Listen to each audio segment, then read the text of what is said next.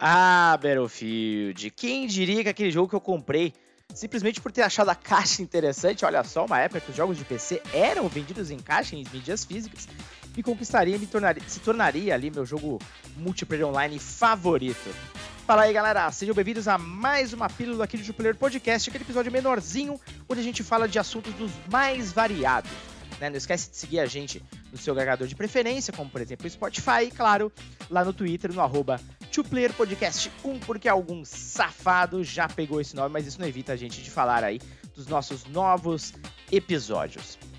Bom, Battlefield 1942, primeiro jogo da série desenvolvido ali pela DICE e já publicado pela EA, foi lançado em 2002. E cara, eu achava que ele tinha sido há muito mais tempo, honestamente.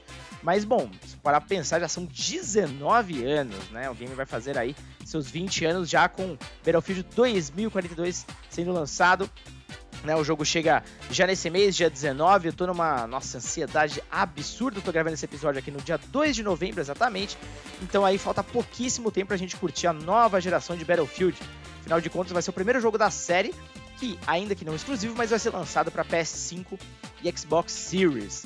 É, joguei o beta, tô muito empolgado e por isso eu tive a ideia de fazer essa pílula aqui e relembrar um pouco de um dos meus jogos favoritos da vida. Bom, Battlefield 1942 já era diferente o suficiente dos demais jogos e por isso, inclusive, fez muito sucesso.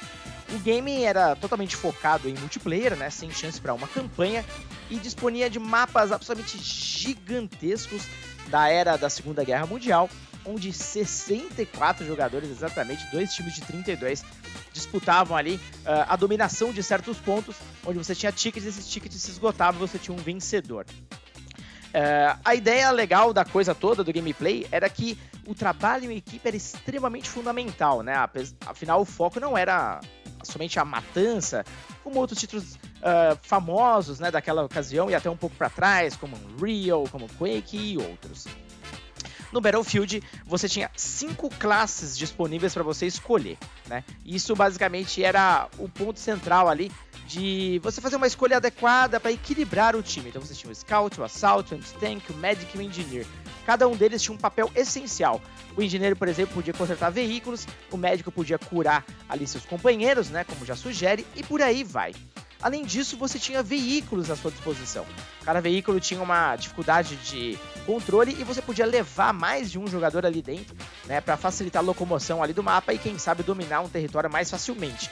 Tudo, claro, naquela época tinha um certo desequilíbrio aqui e ali, mas no modo geral era um game muito bem distribuído ali entre suas funções, as funções eram muito claras e cada um desses personagens que eu falei tinha vantagens e desvantagens, né?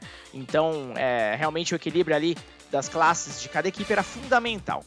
Quando você ia, dependendo do mapa né, que você jogava, evidentemente, o game já automaticamente dava as opções de escolha entre os times dos aliados e o do eixo. Os aliados ali consistiam de Estados Unidos, Reino Unido e União Soviética, enquanto o eixo tinha ali os nazistas alemães e o Japão imperial. Por exemplo, quando a gente jogava ali no Wake Island, que é um mapa simplesmente icônico da série, reproduzido em outros jogos também, uh, ao longo dos anos, você jogava Estados Unidos contra Japão. Cara, aquele começo, simplesmente no mar ali, que você vai indo com aqueles uh, barquinhos de ferro bem estreitos, né? E, entre aspas, protegidos, que morreu um monte de gente logo no começo. Você tinha que invadir a ilha, cara. Era sensacional. Dava uma vibe de filme, né? Épico. E me lembrava muito alguns momentos, inclusive, do resgate do soldado Ryan, assim como o Medal of Honor, a Light Assault fez isso com a gente. Aliás, um outro jogaço, não é verdade? Bom, uh, Battlefield 1942 uh, se tornou um grande sucesso, ganhou ali acho que outras duas expansões, se eu não estou enganado, e basicamente teve uma recepção de vendas também muito boa, né, superando ali a marca de 3 milhões de cópias vendidas, né? Então, para uma série nova era realmente espetacular, isso num espaço ali de dois anos. Uh, depois disso, a série ganhou uma, diversos novos jogos, realmente se tornou ali um IP simplesmente forte, muito forte, né, da EA.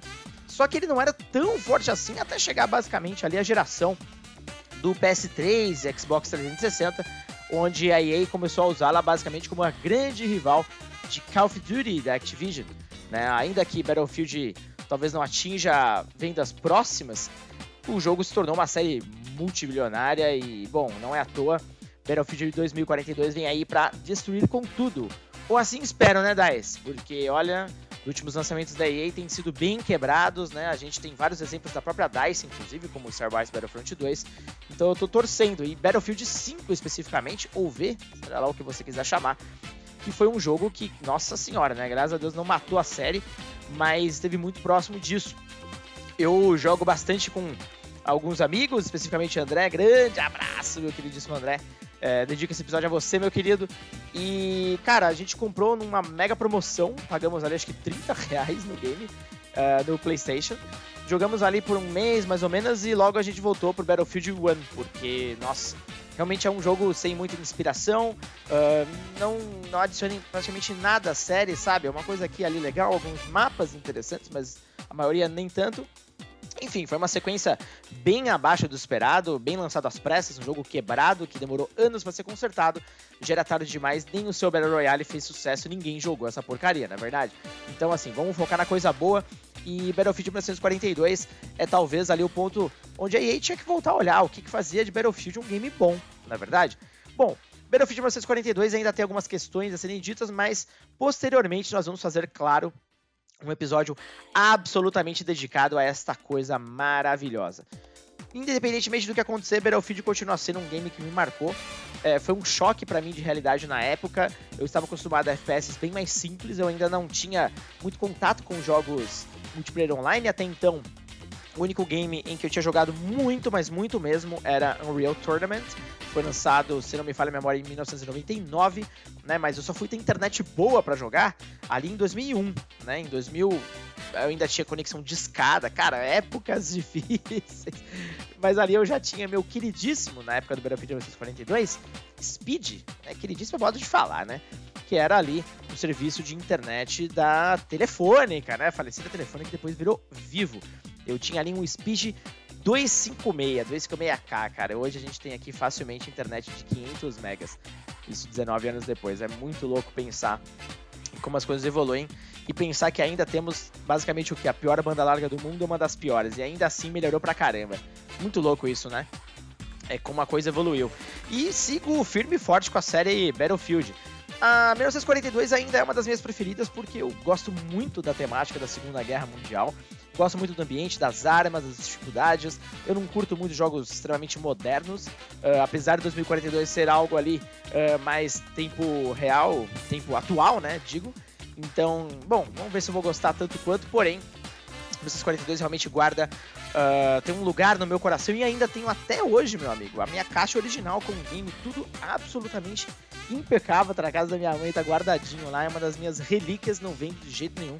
E é o lançamento brasileiro ainda, numa época diferente onde a gente ia, lembra? Nas lojas comprar o game que estava ali bombando na época, depois de você talvez ler alguma coisa nas revistas. Que tempo bom, meu querido.